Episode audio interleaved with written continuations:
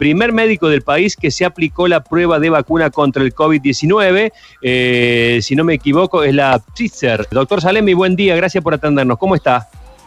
¿Qué tal? Buen día, ¿cómo estás? Sí, tenés razón, justamente. Soy el primer médico que, que incluyeron en el estudio de fase 3 de la vacuna de Pfizer.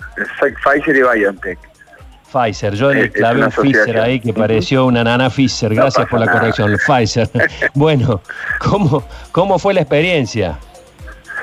Mira, la verdad que arranco desde, la decisión. La decisión fue bastante compleja desde lo personal, ¿viste? Porque yo tengo mi familia, tengo mi hijo que justamente hoy está cumpliendo años, ¿viste?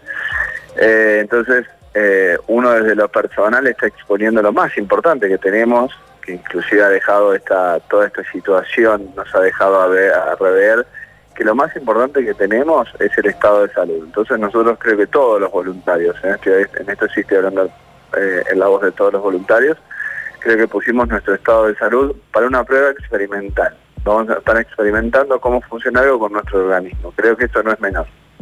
Entonces, desde lo personal, la verdad que eso fue una decisión bastante difícil, pero en mi caso, en mi caso personal, y esto es a título personal, creo que primó más lo profesional. Vos pensás que yo trabajo con muchos pacientes de terapia intensiva, desde el día cero que arrancó esto, nosotros estamos viendo pacientes eh, con coronavirus positivos a la terapia intensiva, eh, viendo el sufrimiento, viendo lo mal que la están pasando, eh, y la verdad que creo que fue eso lo que me alentó a, tomar la decisión, más allá de, pensar, ¿no? El día de mañana, digo, teniendo las posibilidades de hacerlo, digo, ¿qué le hubiese dicho a mi hijo?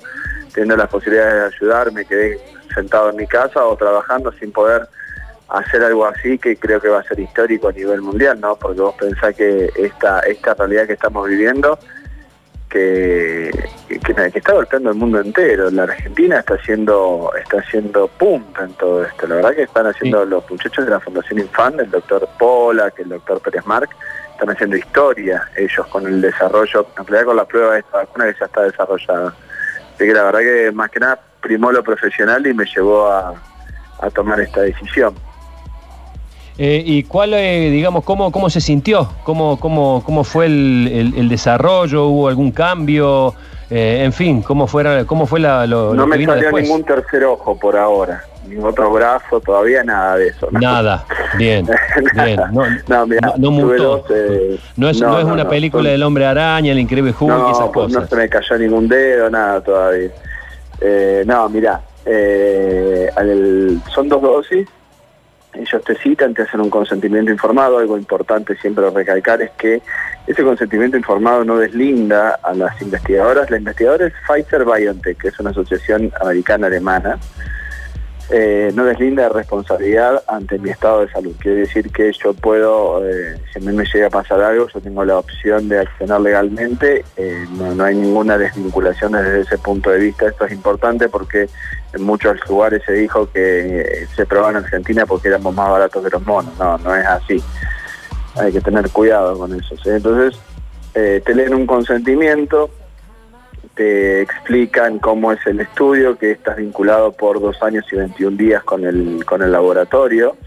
En el término de esos dos años ellos te van a citar seis veces para hacer, eh, primero para la dosis de la aplicación de la vacuna o el placebo, porque no sabes qué es lo que te, qué es lo que te toca. Es un estudio a doble ciego, entonces ni el operador ni vos, que sos el paciente, tienen que saber qué es lo que le toca.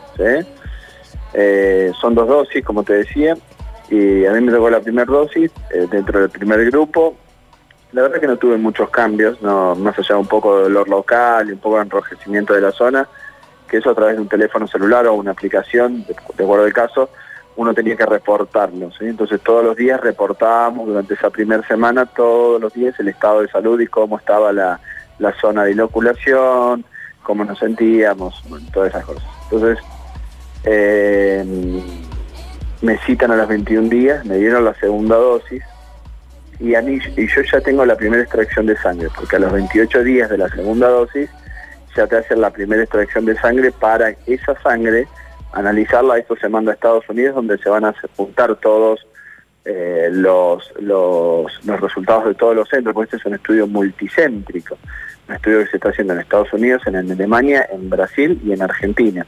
El más grande del mundo es Argentina, eso hay que destacarlo, ¿no? Eh, y bueno, en la segunda dosis sí, ahí ya la sentí un poquitito, ¿viste? Tuvo un poco de escalofrío, tuvo un poco de eh, fiebre, un poco de, sudoración, ¿viste? La, reacción que nos suele suceder a algunos cuando nos ponemos la, de la gripe, puede ser, así una. Claro, es común, es común a todas las vacunas. Eso, en lo personal, tratando de sacar la parte médica, me hace, presuponer que a mí me dieron vacuna por las reacciones que tuve, ¿me entendés? Que tuve todas estas sensaciones, todas estas reacciones adversas que son comunes. Lo bueno que la vacuna de Pfizer y BioNTech es que no ha tenido reacciones adversas graves que hayan necesitado pausar el estudio. Vos pensás que la de Oxford tuvo dos, que tuvieron que pausar el estudio. La de Jensen, que es Johnson Johnson, ya tuvo una reacción adversa grave que tuvieron que pausar el estudio. Las chinas, no, por suerte. La de Rusia, mucho no se sabe, se dice que viene bien. Entonces creo que esta es la vacuna que está demostrando mucha seguridad. La verdad que eso es fundamental. Y bueno, y está demostrando que los niveles de anticuerpos se vienen manteniendo, se vienen manteniendo por un término de 8 o 9 meses por ahora, que eso es bueno para después elaborar un calendario de vacunación a posteriori, porque de acuerdo si los anticuerpos duran un año, bueno, se tendrá que dar la vacuna una vez por año, si no, se dará una sola vez y ya está. Está bien. Luchi. Sí, gracias Sergio, doctor, buen día. Eh, ahora, ¿usted siente que tiene como un manto protector? ¿Sigue manteniendo los cuidados a la hora de trabajar o tiene que sentirse totalmente libre como eh, esperando quizás que el virus lo ataque. No, no, yo tengo que trabajar de la misma manera que venía trabajando antes. De hecho, siempre fui negativo, por suerte. Eh, creo que si uno utiliza bien los elementos de protección, tiene muchas menos posibilidades de contagiarse, más allá de estar expuesto. Eh, no, no me siento con ningún hora protector, que aparte no lo sé. Vos pensás que yo tiré una moneda, existe el 50% y 50% de que me haya tocado o placebo o vacuna. Entonces, por ahora tengo que seguir trabajando de la misma manera y cuidándome de la misma manera. No, no, no, no me siento protegido para nada. Lo que sí siento es que con este estudio se va a llegar a buen puerto. Vos pensás que anoche el Deutsch sacó que BioNTech va a pedir la aprobación hoy, empezar a pedir la aprobación hoy de emergencia eh, en la comunidad europea para comenzar con lo que es la fase 4 de la vacunación. ¿Qué quiere decir esto? Vacunación masiva con controles con controles de la evolución de los pacientes que se van vacunando, pero ya empiezan las vacunaciones masivas, sobre todo personal de salud, personal de seguridad, lo que es personal esencial. Entonces ya tienen otra realidad. Claro. Doctor, ¿usted piensa que la, obtención de la vacuna a nivel mundial nos va a dar la llave para volver otra vez al mundo que dejamos en enero o el año pasado, pre-COVID? Mira, si volvemos al mundo que dejamos eh, como estaba, creo que eh, estaría mal y no aprendimos nada. Creo que esto nos debería enseñar eh, un par de cosas y fundamentalmente, como te decía antes, que una de las cosas más importantes que tenemos y que muchas veces no destacamos es la salud. Y, creo que hay que hacer acá un paréntesis y remarcar que por lo menos lo que pasó en Argentina, el sistema no saturó y no tenemos mayor cantidad de fallecidos gracias al personal de salud y al trabajo a destajo del personal de salud, con malas condiciones, con bajos salarios, con, eh, con condiciones humanas deficientes, ¿sí? la verdad que si, volvemos exactamente a lo mismo, creo que no sirvió de nada todo esto. Ahora, eh, si uno pregunta si vamos a volver a poder volver a tener reuniones sociales y manejarnos de esa manera, creo que sí, creo que nos queda muy poco camino por recorrer con esta enfermedad y ya a las vistas tendremos una solución que no va a llegar a todos en lo inmediato, porque lamentablemente, eh, obviamente que esto va a depender de la disponibilidad de las dosis. Vos pensás que si en Argentina se tuviera que vacunar a toda la población, necesitamos 90 millones de dosis. La logística para hacer eso eh, te llevaría prácticamente seis meses, solamente la logística. Entonces, es algo bastante complicado también. Entonces hay que tener cuidado con eso Y la verdad que no nos queda más que lo que queda este año y por lo menos la mitad del año que viene seguir cuidándonos de la misma manera. Eh, doctor, ¿qué hacemos, ¿qué hacemos con los curados? Ya son más de 800 mil. Este, eh, ¿Deben cumplir cuarentena? Este, hay un proyecto de ley que dice que los curados eh, deberían andar por la vida normalmente, digamos, este, y ya no es un número menor. Porque es gente que puede llevar adelante actividades que de alguna manera, bueno, desarrollen las actividades que están detenidas, ¿no? Claro, mira, yo le diría que hizo el proyecto de ley este, lamentablemente, que empiece a leer un poquitito las, las eh, revistas de divulgación científica, pero las médicas, ¿no? Las, revistas importantes. Por ahora y solamente por ahora se ha detectado que los anticuerpos duran tres meses. Hay muchas enfermedades que te generan inmunidad y que después la inmunidad se va decayendo. De hecho, vos, por ejemplo, te voy a poner un ejemplo más, más real para que lo puedan entender más sencillo. Viste cuando vos te cortás con una chapa, que te, una chapa oxidada, ¿qué te dicen? andate la vacuna del tétano porque a ver si te agarra y vos, y vos en el calendario nacional de vacunación ya la tenés. Bueno, es que tu inmunidad va cayendo. Lo mismo está pasando con este coronavirus.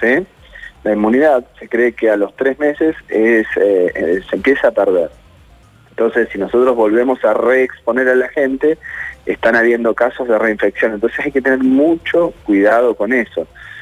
Nosotros lo que proponemos es eh, hacer aislamientos selectivos testeos masivos, cosas que no se está haciendo, seleccionar a los pacientes que son fundamentalmente los, que generan el problema, que son los asintomáticos, eso sí aislarlos, lo demás sí empezar a poner en marcha el motor productivo del país, pero hay que tener mucho cuidado, decir, bueno, ah, ya está, me enfermé, ya está listo, se acabó, porque no sabes cuánto tiempo es una enfermedad muy nueva y por cuánto tiempo estás cubierto.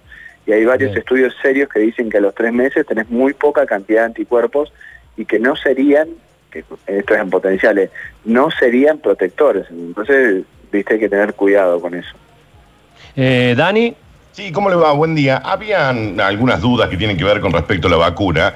Eh, este tipo de vacunas son vacunas paliativas, digamos, una vacuna como la de la gripe, que en realidad atenúa los síntomas, pero uno se contagia, o son vacunas que directamente bloquean el ingreso del virus?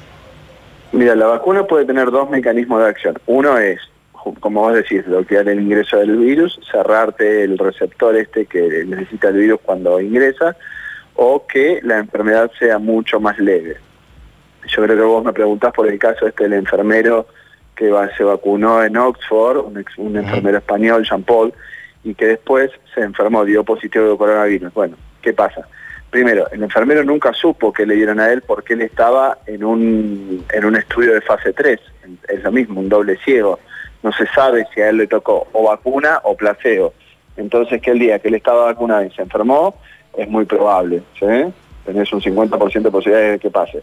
Y después, eh, por ejemplo, el desarrollo de distintos tipos de vacunas hace que los mecanismos de acción sean distintos. La vacuna de la de Pfizer y BioNTech te genera anticuerpos e inmunidad celular. Esto eh, sería como una memoria de tu inmunidad. Esto te evitaría que te enfermes, ¿sí? que cuando el, virus va a entrar en tu organismo, va a ingresar en tu organismo, hay un anticuerpo que va a llegar y lo va a parar.